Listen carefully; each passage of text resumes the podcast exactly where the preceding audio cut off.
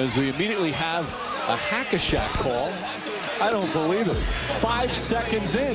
No, but but that was. Uh, but that's a joke. Yeah. Do it now for the dividends. I'll be on the path. I just gotta get it. To shot! Wait has ended after a half century. The Milwaukee Bucks are NBA champions once again. And this is his house. I am just on the journey. You know that I'm just going to say. Muy buenas a todos y bienvenidos a un nuevo podcast de Hackashack. Eh, estos días se acerca Halloween, así que vamos a hacer una especie de especial, especie especial, eh, juego de palabras, eh, sobre ello, sobre Halloween, eh, que va a tratar principalmente de, de prime de ciertos jugadores que podría asustar a las defensas, sobre todo, del equipo contrario. Así que, bueno, no sin antes presentar a mis compañeros Daniel Cortiñas y Pablo Díaz. Muy buenas a todo el mundo. Como podéis ver, mi voz no es la mejor. Eh, es época de Halloween, precisamente. Empiezo a dar un poco de miedo. Y, la verdad, mm, me parece que es un tema que, que casa mucho con la NBA, porque allí sí que se lleva mucho el rollo Halloween, se hacen fiestas muy especiales y tal. Es verdad que ahora se está pasando un poquito la tradición aquí, pero creo que puede quedar muy guay esa mezcla de, de Halloween con la NBA. Así que a por ella.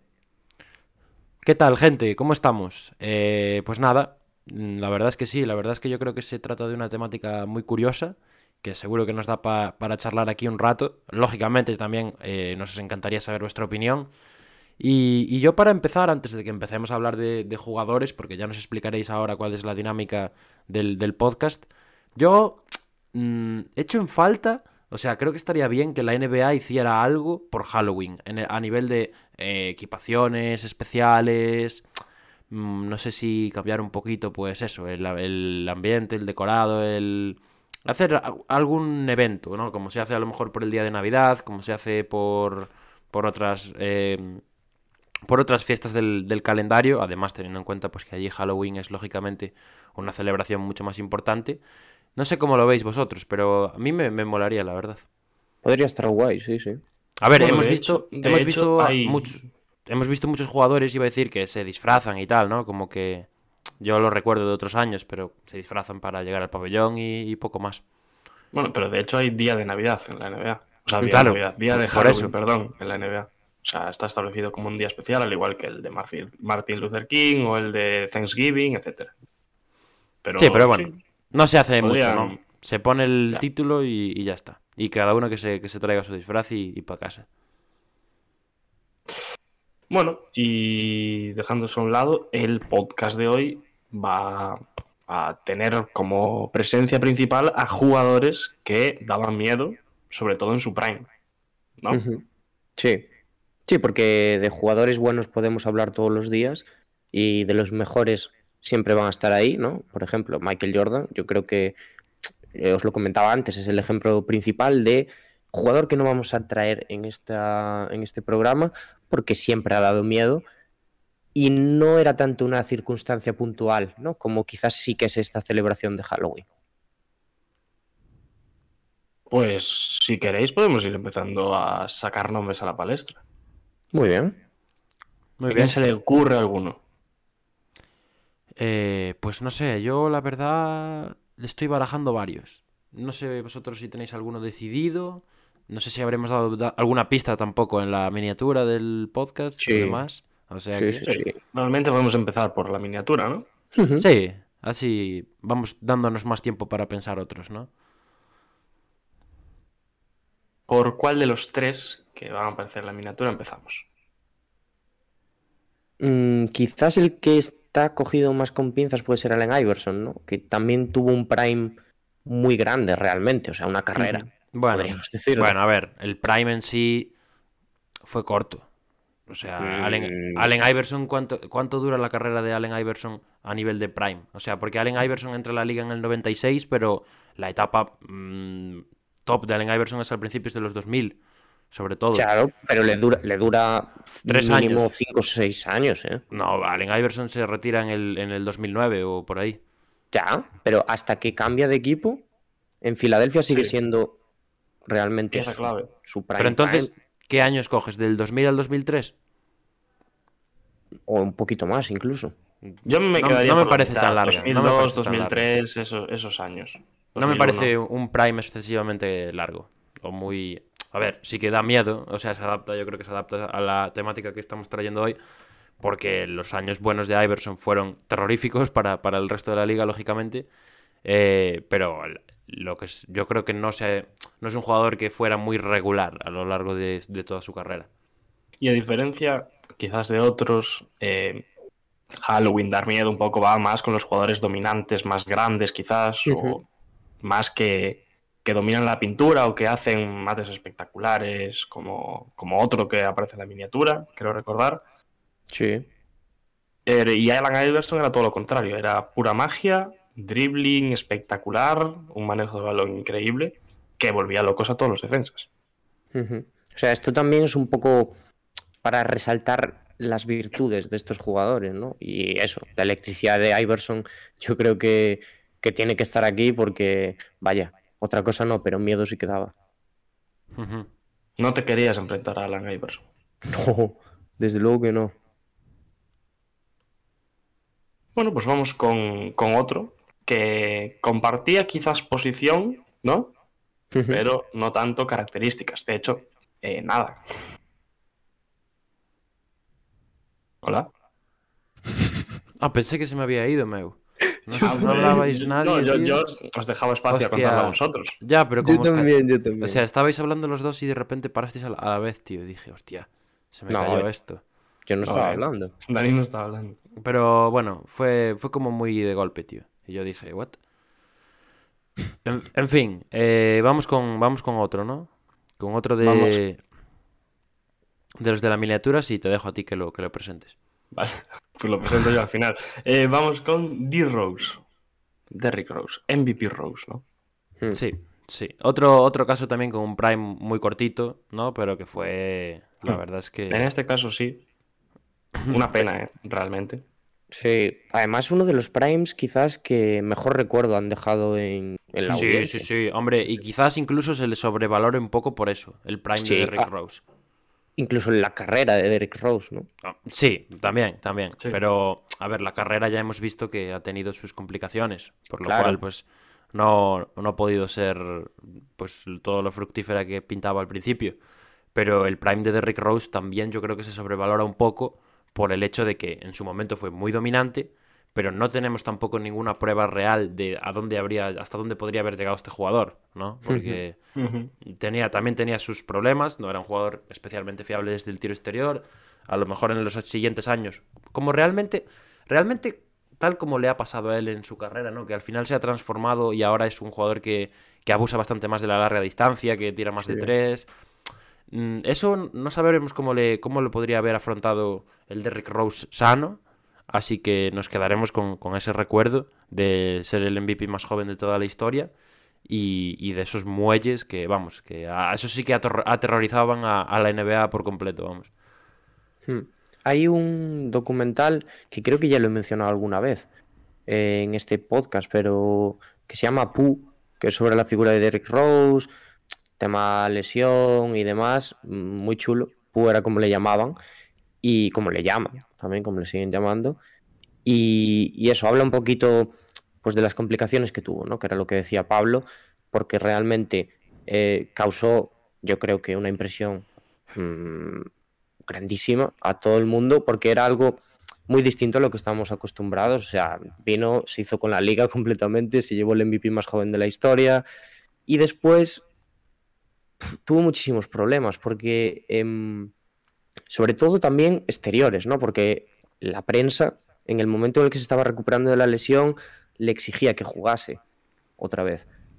Y entonces él, él no estaba listo para jugar, era una lesión larga y demás, quizás hasta llegó a forzar en un principio, que fue lo que eh, hizo que recayese, y al final se le acabó la carrera por, por eso, por un contratiempo. Que bueno, que no se le ha acabado, ¿eh? No, no olvidemos que cuidado con, con Claro, el claro, nuevo las Derrick Exacto, de- exacto. de la exacto. carrera. Se acabó la carrera, lo que podría haber sido, ¿no? El what Sí, if. sí, sí. El what if Pasó quizás de, de ser estrella ahora a un rol de sexto hombre, que es lo que le estamos viendo ahora en, en Nueva York. Bueno, y que, y que le va de lujo, vamos, ahora Sí, se le ve súper cómodo. O sea, la- las adversidades te hacen más fuerte. Sí, sí. Derrick Rose lo ha demostrado. Eh, pues bueno, yo creo que este sí que puede ser un caso de los más eh, bu- buenos para, para ejemplificar lo que queremos traer hoy, ¿no? Eh, Una, una carrera con un prime muy corto y muy prometedor. Quizás el, el- el- el componente de, el componente trágico de después no lo queremos, lógicamente, en el resto de jugadores, pero, pero al final eh, de- ponen más eh, en alza lo que, lo que hizo Derrick Rose durante sus mejores años. Sí. De hecho, eh, si queréis saco yo otro nombre que se me acaba de ocurrir. Venga, venga. Ahora, sí, sí. viendo un poquito que estamos hablando de Rick Rose, y, y es un jugador que obviamente sigue en activo, que se espera mucho de él esta temporada, y es Kristaps Porzingis, que no podremos decir que hemos visto su prime porque aún se espera más de él, realmente, pero en Nueva York eh, era terrorífico, yo creo. O sea, lo que hacía en los dos lados de la pista le ganó el nombre de, de unicornio, desde luego. Y ahora, aunque parece que está recuperando un poquito ese dinamismo, esa llegada al aro, que también molaba muchísimo, parece que es un jugador distinto, que, que no asusta tanto y que ni siquiera es más efectivo. Mira, pues Yo, la verdad, Yo voy, a, yo voy a discrepar un poco con Dani aquí, ¿eh? O sea, yo estoy, en plan, creo que sí que es un caso similar en cuanto a jugador que tuvo un momento muy fuerte en la NBA y que luego eh, tuvo un bajón. En su caso, por problemas físicos también, pero no solo por problemas físicos. Pero yo no creo que llegase a estar a, a un punto tan alto como el resto de nombres que hemos sacado hasta ahora. O sea, Claro, yo creo que yo no- no fue, un jugador fue un jugador que se envolvió mucho en un, en un fenómeno social también, como era jugar en los Knicks, eh, después de, recordemos, pues el tema del draft, eh, de- el, el mítico vídeo, ¿no? de- del aficionado de los Knicks que dice Who the fuck is eh, Tingus Pingus? Eh, bueno, buenísimo.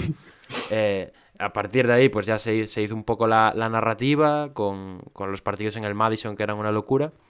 Y bueno, eh, sí que puede. Te lo puedo comprar, pero no creo que diera miedo en algún momento. No te asustaba a ti. No, la verdad es que no. No te daba pesadillas a la noche. No, no, no, yo, no. no. yo- yo también estoy ahí un poco contigo. La verdad, eh, un unicornio que de miedo es complicado verlo. Bueno, a ver. a La ver. verdad, Kristaps Porzingis es el que más se ha acercado. Sí. A ver, sí, re- pues, realmente, eh, ¿tú si ves un unicornio no te asustarías? No. Yo me asombraría antes que asustarme. Mm, pero no creo. La sorpresa te llevaría al susto, realmente, de mm, dónde estoy, cuál es mi realidad. Intentando vender su opción de cualquier cosa, ¿eh? Claro, yo llevas vendería a mi final. familia por, porque me compréis una idea. Y lo lleva hasta el final, sí, señor. Eh, venga, pues yo también se me ha venido a la mente otro nombre, que lo podemos sacar también, que además ha estado de cierta actualidad en los debates de NBA últimamente, que es Dwight Howard. O sea, un jugador que tuvo un prime de... Este sí que fue un poco más largo, de quizás de seis años o Bueno, así, ¿no? yo te voy Hasta a decir, que- a Anthony Davis no le da miedo el Howard. No, no, el de... A ver, el de ahora tampoco, pero el Dwight Howard de Orlando, con esas El coderas... Superman, ¿no? con esas coderas de Adidas, eh, que son un clásico, con las marcas, con los colores de Orlando, eh, que volaba por, por que, que reventaba cabezas en la zona, ese Y que Dwight Howard. triple que los defensas, ¿no? Exacto, exacto. E-, Ese Dwight Howard yo creo que vimos durante eso, 5 o 6 años, a uno de los, de los pivots más dominantes de la historia, sin duda. Sí. sí y que fue cayendo a un segundo lugar poquito a poco, ¿eh? O sea, a raíz de irse de Orlando, ¿no? Fue un poco Sí. lo, lo que precipitó su caída. El paso, Eh, el, el primer paso por Lakers, sobre todo ahí cae a los infiernos. Se cayó con el, con el proyecto en el que estaba, vamos, de la mano se cayeron. Eh, después Eh, en, fue- Rock- en Rockets, Dani, yo creo que podemos decir que resucitó un poco, pero tampoco Sí. fue tampoco fue el jugador que, que venía de Orlando. Sí, totalmente. O sea, sí que venía tan denostado que al final volvió a ser alguien importante, eh, por lo menos en el equipo, ya no te diría tantísimo a nivel de liga, pero mm, claro, esto es un poco lo que venimos comentando. Al final es un jugador que tenemos un recuerdo tan bueno de él que una vez vuelva a despegar un poquito, ya decimos que es eh, la leche, claro. y Pues bueno, también eh, influido un poco esa mejora por lo que siempre decimos que es que Harden mejora a todos los pivots con los que juega. Sí. desde luego. Y lógicamente también se vio, se vio favorecido por, por esa faceta. E- Era un jugador además que, que, bueno, tenía muchísimas expectativas propias también, porque decía, él quería que la NBA llegase a tener, creo, no sé si lo he comentado también, hoy me parece que me estoy repitiendo mucho, quería que, que el logo de la NBA llegase a tener una cruz, porque es, bueno, muy creyente y demás, o sea, sí que, por- pero por él, básicamente, o sea, él yo creo que tenía muy buena concepción de sí mismo, porque en el momento realmente la tenía que tener, pero al final, bueno, una transición demasiado rápida a un jugador de rol, ¿no? Hmm. Fue perdiendo peso muy rápido con los años. Y yo, eh, se me acaba de ocurrir otra, ahora un nombre. Estamos sacando mucho, sobre todo, jugadores eh, dominantes en ataque. Pero os voy a traer uno, sobre todo en defensa, principalmente en defensa, aunque en ataque también era muy bueno. Dikembe Mutombo, que eh, yo, la verdad, si me lo encuentro delante, paso el balón. Yo me voy de la pista. Pa- parecido a Howard, ¿no? Howard quizás Sí. es el otro por ahora que, que cae en este grupo de los que daban miedo cuando atacabas y no cuando defendías. Sí, sí, sí, buen nombre, ¿eh? en realidad. Además, un, un nombre precisamente también, repitiéndome un poco, que siempre se saca en la conversación de mejores defensores de la historia. Sí, sí, Mi- sí. Mr. Tapón también le llaman, ¿no? Sí. El clásico no, no, no de, de, de Mutombo. A ver, un Mutombo que realmente eh, house. Sobre la sobre la sobre la pista era eh, un auténtico aut- generaba auténtico pavor en, en los rivales, pero que ahora parece mucho más amigable, ¿no? O sea, Realmente sí. parece un buenazo. Sí, ahora, sí, mi- sí, sí. ahora mismo podríamos irnos de cañas con Mutombo, seguramente. Sí. Hombre, desde luego. Sí, sí. Me gustaría, la verdad. Supongo que invitaría a él. Hombre, si me invita a él, yo me lo tomaría La un poco mal. billetera, yo creo que lo Yo, tiene bien. yo me lo tomaría un poco mal, sí. Eh, y, y bueno, por acabar con la portada ya, que ya habréis visto todos los que estéis escuchando, em, Kevin Garnett. Estamos hablando mucho de, de pivots, de jugadores de interiores, zona, sí. La, realidad es que son los que más miedo dan. O suelen No, dar. no, y este, este quizás sea la viva Sí. imagen del- del- de la temática de este podcast, porque Sí. Garnett, mi madre, no, no solo jugando, sino también pues en la en el noble arte del, de lo... Sí. Garnett de te lo- ganaba el partido antes de empezar. Sí, eh, de lo- en el noble arte de lo no baloncestístico, pues era también un- una pesadilla constante para el, para el rival, sobre todo para el que le tocase defender. Además contagiaba mucho la energía que tenía, ¿eh? O sea, ver jugadas de Garnett, ver partidos de Garnett es como muy estimulante, por así decirlo. Te, te mete dentro del partido, no sé, cómo lo vivía, cómo luchaba los balones. A, a mí, la verdad, es un jugador que siempre me gustó muchísimo y que te diría que hasta es buen actor. Y es un jugador capaz de cambiar tendencias en un partido de, de la nada. Sí, Un partido que, que- que estás perdiendo su equipo y Garnett solo con su garra y con su, con su ímpetu eh, te acaba levantando el partido. O sea, es un jugador que transmite una energía increíble a sus compañeros y que tiene también un trash talking muy importante, que eso también suele dar miedo. Además de ser un poco eh, irrespetuoso, o sea, un- tener un poco mala boca, como se dice, ¿no? sí. Porque eso también influye a la hora de, de generarte ese, ese personaje, ¿no? Esa faceta que tenía Garnett de intimidador. Un, intimida- un intimidador que... eh, A todos los niveles. Sí, comentamos eh, su, su faceta más, más marrullera, por así decirlo, pero que tenía un talento increíble también. Y eso no, no se suele sacar porque se tiene esa concepción suya, pero al final estamos hablando de un jugador que fue jugador franquicia en Minnesota, donde ganó el MVP y donde después, en, cuando se fue a Boston, siguió siendo una estrella de la liga y, y lo, lo aprovechó para llevarse un campeonato Sí. Con Sí, un sí. equipazo. con un equipazo, sí señor. Para mí, Donde también daban miedo a ot- otros jugadores. ¿eh? No Sí, sí, sí, sí. para mí una de las estrellas más chulas de, de la historia de la NBA, en plan, más molonas, por así decirlo. Bueno, pero chulo también era. Chulo, en también, el claro. sentido de chuleta. Sí, sí, sí. Te- te- Buen Tenía de todo, eh. ¿eh? Este, este señor lo podíamos meter en cualquier programa porque, Sí. porque la verdad es que es un, un personaje súper curioso y que además seguro que tiene un montón de historias detrás que no Seguro. conocemos, que son interesantísimas. Pues mira, dejando a Garnett a un lado, me voy a ir con un jugador que sí que es verdad que ha tenido quizás un premio muy largo, que es LeBron, pero me voy a ir con una época concreta, bueno, con un, de hecho un adjetivo concreto, es Masked LeBron James. LeBron está, James con, con la máscara.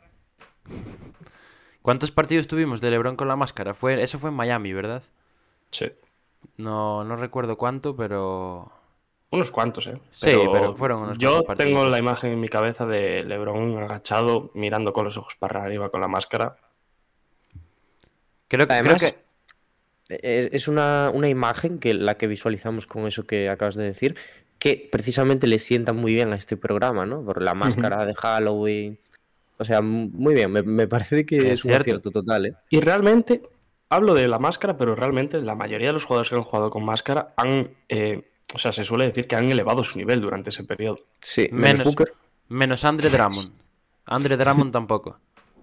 O sea que hay- siempre hay excepciones que confirman la regla. Sí. No, pero, pero sí, o sea, a ver, era un poco cuando aún se imponía el físico de LeBron, ¿no? A todas las ideas que tenía en la cabeza. Y el LeBron más completo que hemos visto Sí. O sea, el, el LeBron que estuvo... Bueno, más, más completo no, yo creo que más dominador. Para mí es el más completo también. Porque era el LeBron que defendía, principalmente. Sí, Y, y el que estuvo cerca de ganar el jugador defensivo del año, que de hecho cuando lo gana Margasol hay polémica, ¿no? Porque hay mucha gente que cree que se lo tenía que haber llevado él. Y, oye, hay que decirlo, seguramente se lo podría haber llevado él. Eh, Realmente eso, ese, ese tema es una gran incon- incongruencia, ¿eh? porque Marc Gasol no entra en el primer equipo defensivo de, ya, ya, o de la sea, liga. O sea que la, la verdad es que se lo dejan a, a huevo para que inicie la conspiración LeBron, ¿no? Pero, pero sí, yo creo que al final ese LeBron. Siempre hemos tenido este dilema. Yo sé que a Diego. Diego es más del, del LeBron de, de Cavaliers en su última etapa. Yo soy más, ahora a la hora de hablar de Prime, del LeBron de Miami, precisamente por esto, porque creo que es más completo y porque fue el que ganó dos anillos al final. Eh, pero la- realmente LeBron James. cuatro. LeBron James le, le podemos eh, encasillar cualquiera de sus épocas en, en este podcast porque seguramente este, bueno, menos esta última, estos últimos años yo no lo metería. Mucho miedo no da.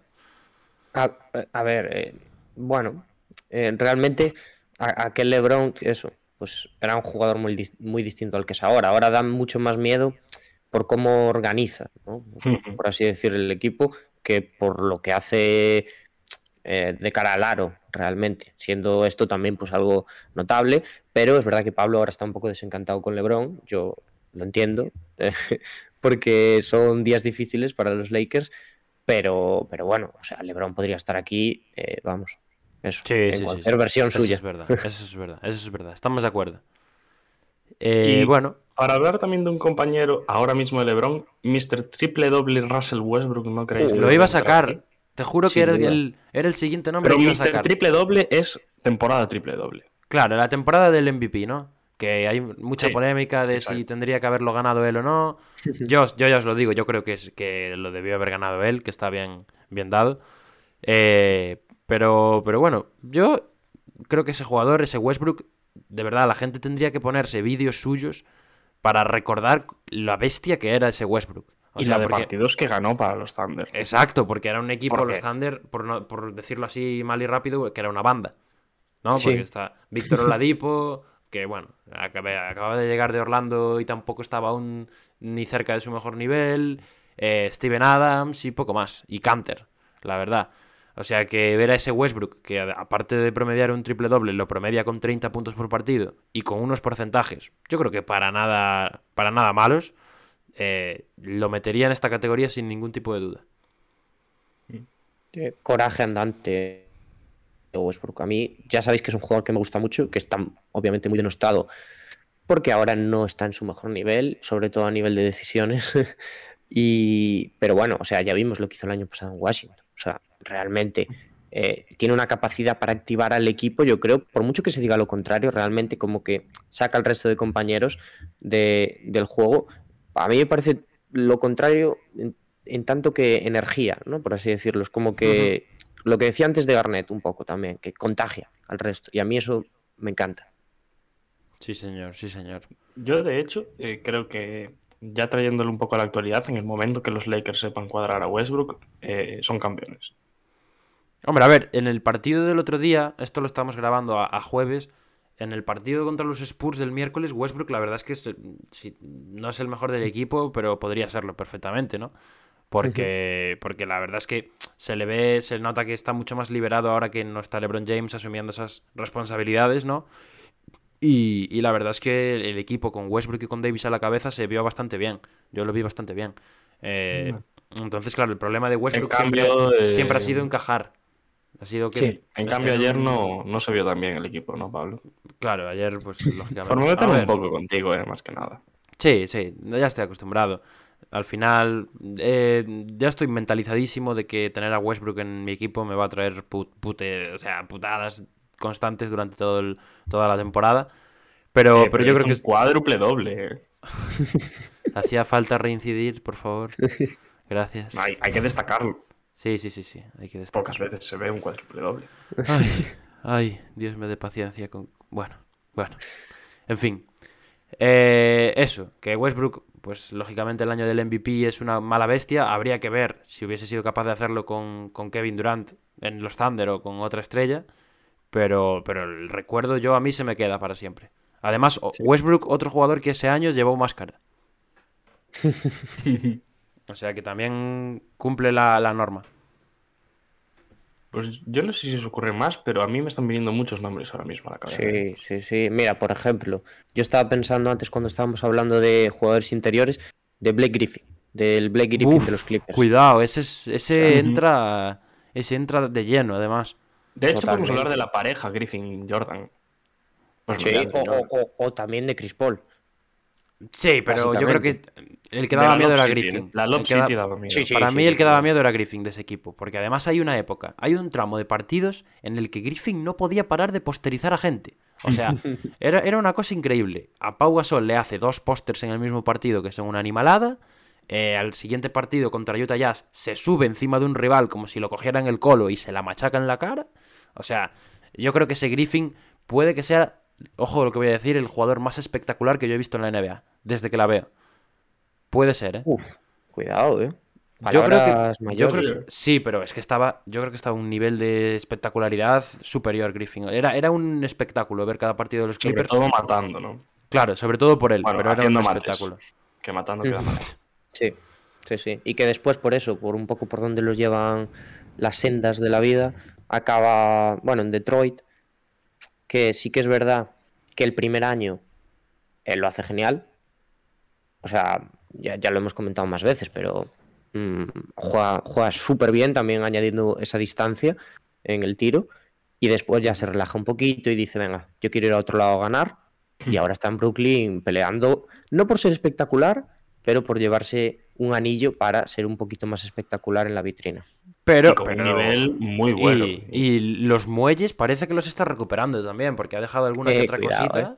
No al nivel de su época en los Clippers, lógicamente, que ya no creo que volvamos a verlo nunca más en, en Blake. Pero, pero está volviendo a estar. Yo creo que está volviendo a ser jugador de baloncesto. Está volviendo Sí. a ser importante y a sentirse Sí. importante en un equipo. Exacto. Como, como es aquí en los, en los Brooklyn Nets. Eh, os voy a traer otro nombre si queréis. Venga. Antes hablaba de, de Dikembe Mutombo como un jugador defensivo. Voy a traeros otro que, además de esa defensa, une también el carácter y todo lo que engloba a Kevin Garnett y es Ben Wallace. Otro que, que también me da bastante miedo. Sobre todo por ese carácter defensivo, esa intensidad que, que le metía a los partidos. También porque tenía un- una figura, bas- un jugador alto, con mucha envergadura, que se metía en todas las peleas que había. Así que. O sea, yo creo que entra perfectamente en esta categoría. Total, Sí. total. Sí, sí. Si estás al lado de él, no es el típico jugador al que lo vacilas un poquito. No, Yo por No, lo menos. no, no, no, Si no. le dices algo, te mete el codito, te saca una pierna a pasear. Ay, sí, sí, eh, tal cual. Ah, es verdad que esta faceta un poco más... mm, ¿Cómo describirla? Me están faltando los adjetivos sin meterme en problemas. Eh, bueno, esa faceta un poco más ruda, ¿no? Podríamos decir. Sí. Es un buen adjetivo, ruda. Sí. Pero no quita que, que fuese un grandísimo jugador de baloncesto. Claro, claro, por eso digo, o sea, realmente para, esta, para este programa yo creo que le suma un puntito Hmm. esa, esa faceta. Eh, yo, si, si me lo permitís, os voy a sacar el nombre de Dennis Rodman también. Hmm, También. sí. Eh, Y me parece un caso curioso porque no es el. no se corresponde mucho con todos estos que estamos comentando, que al final son jugadores muy. que es- estadísticamente son una pesadilla para el rival. Dennis Rodman yo creo que es el mítico jugador que tú si estás viendo el partido en tu casa te da más rabia que a lo mejor Jordan incluso, ¿no? Porque es como, como que es incansable, jugador que coge todos los rebotes, el jugador que, que se tira todos los balones, que se la lleva siempre y aún encima es un... A ver, depende del pelo que tenga, da un poco de miedo y además es muy... Muy de, de meterse con, con el rival, meterse con el público, mucha personalidad al final. Totalmente, a mí me parece que estamos lanzando muy buenos nombres, ¿eh? la verdad. O sea, Sí, sí. Y además esto no está nada preparado, ¿eh? Sí, Esto sí, sale... Pero, pero totalmente. O sea, no es un poco. No, no es realmente lo que hacía a nivel estadístico, que es lo que dices tú, sino más su, su presencia, ¿no? Lo que englobaba y, y- y lo que El aportaba al trabajo sucio, el trabajo que no se ve. Y además se pintaba el pelo de colores. O sea, Iba disfrazado, ¿no? y vistiendo- imagínate en- no muy discreto a alguien claro. con el pelo de una serpiente. O sea, ayudaba. Eh, yo, desde que hablamos de hacer este programa, tengo uno en la cabeza que ya ni se me pasaba ahora, pero que me parece, por lo menos para mí, la definición perfecta de esto y era Tracy McGrady. También. Ajá. O sea, Cuidado. yo le tengo muchísimo aprecio, obviamente, eh, por lo que hizo en los Rockets. Pero, pero bueno, o sea, yo no hay que hablar mucho de él para realmente explicar por qué daba miedo, pero por poner un ejemplo, los 13 puntos en 30 y algo segundos. Ujú. O sea, es precisamente uno de los ejemplos más claros, porque es eso, era un jugador que con el balón en las manos era para decirte la frase de páralo. Y Páralo el juego a su forma. Y que además también tenía esa capacidad atlética que hemos hablado de Sí, otros, sí, sí, ¿no? sí. Sí, sí. Eh, capaz de, de levantarse por encima de quien hiciera falta para machacar, de, bueno, también de servirse de esa explosividad para, para el tiro en suspensión, como en ese caso de los 13 puntos en, en, eh, bueno, son cu- 13 puntos en 35 segundos o así, ¿no? No Sí. recuerdo la, la cifra exacta. Remonta un partido totalmente. Es, es, sí, es un, es un caso concreto que ejemplifica muy bien el jugador que era McGrady en sus años prime. Eh, lamentablemente no tuvo continuidad y no lo supo llevar a, a ganar un campeonato siendo importante, porque si no me equivoco, gana un anillo con los Spurs, cuando él ya es un jugador de rotación. Por eso digo que cuando un anillo más en el que tuviera su- sus galones. Eh, Sí. Pero sin duda, sin duda. Es otro caso, yo diría que parecido al de Derrick Rose, pero sin tener lesiones de por medio. Coincide también con, con Vince, que podría ser algo que se podría traer aquí, eh, en los Raptors, y, y, bueno, le pasa un poco por encima a aquellos Raptors. Después sale eh, McGrady, triunfa en Orlando, luego ya en los Rockets también, bueno, yo le tengo el recuerdo que tenemos por los Rockets, eh, pero vaya, un jugador muy especial. Y no sé si se ocurre más, pero creo que para cerrar, eh, no sé si tenéis alguno más en, en mente, pero creo que podemos hablar de Shaq. Uf, Shaq, precisamente uno que, que ha sido. que ha sido. que ha dado miedo durante toda su carrera, podríamos decir. O y que sigue dando miedo. Y que lo y que sigue en dando día, miedo. Tú ponte a jugar a los globitos con Shaq, como se pusieron el otro día, ¿eh? que a la mínima que, que, que te encares un poco con él, te, te manda para el otro barrio, de un, de un, Dice- de un remazo. Bueno, Barkley, otro que también se podría adaptar mucho a, Sí. a esta temática. Uno que fue un jugador MVP y muy dominante. Sí, pero eso, Shaq, es que Shaq, para Shaq la palabra también es dominante. Porque imagi- yo no sé si le asustaba más a los rivales o a los pabellones, porque la cantidad de canastas que había que cambiar podía ser eso un desastre. Que la mezcla entre tamaño, defensa, fuerza, lo tenía todo. Sí, Sí, sí, sí, sí. Y, O sea, tenía menos tiro libre, lo tenía. Y, y es curioso. es curioso que haya sido tan dominante eh, el, el bueno de Shaq cuando realmente era un jugador limitado en cuanto a recursos ofensivos, ¿no? Porque, quiero decir, pesaba 200 kilos y medía 2 metros 15, eso lo Sí, pero cuando claro. eres buenísimo en algo, Claro. Claro, a eso me refiero, que, que por eso da miedo también, porque sabes lo que te va a hacer perfectamente y no lo puedes no parar. lo. Es Totalmente. imposible. Es una mole. Es, eh, es un gigante que, que- que contra el que no puedes hacer nada y sabes que te la va a meter igual. Que va a botar dos veces, te va a empujar con ese hombro que mide el mismo diámetro que tu tronco, te vas a mandar, te va a mandar para fuera de la cancha y va a machacar. Y ten- ten- tendrías suerte si no te cae el tablero encima. Pablo, ¿sabes lo único que podías hacer? Entre comillas. ¿Qué podrías hacer? Hackashack. Ay, buena. Eh, Bien jugada, Dani, Dani. Bien esa, bien esa. ¿Cómo funciona el cerebro hoy? Madre mía. Sí, sí, sí. Hoy, hoy está especialmente. Como Dani ha madrugado hoy, ¿no? Como Dani hoy ha tenido un día productivo, está que le cuesta menos En sacar los nombres. En, en realidad sí que he tenido un día productivo. ¿eh? Sí, sí, sí.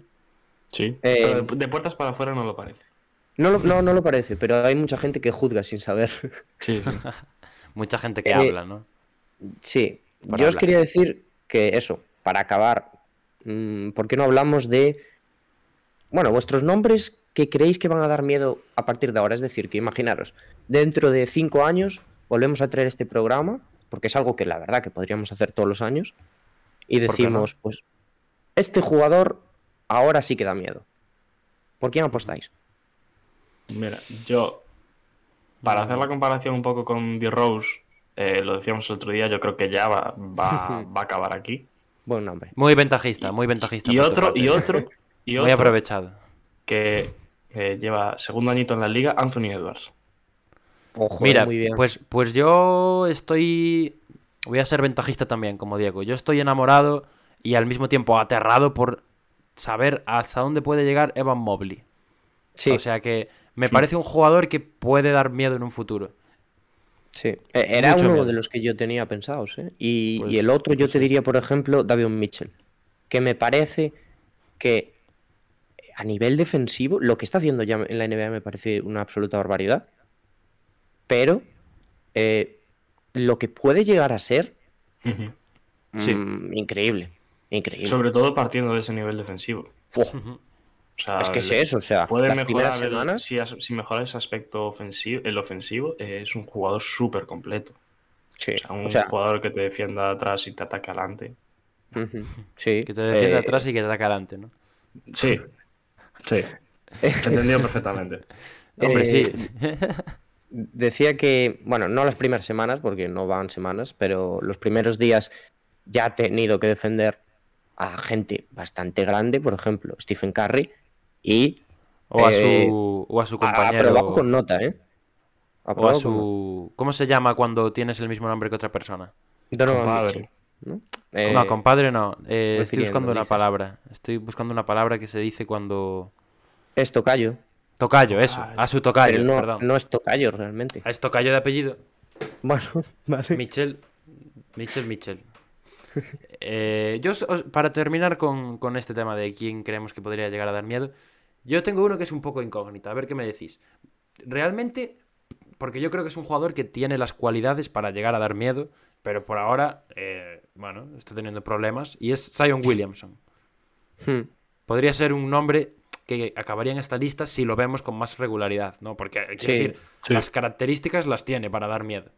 De hecho, ya lo, lo ha demostrado el tiempo que ha estado en pista.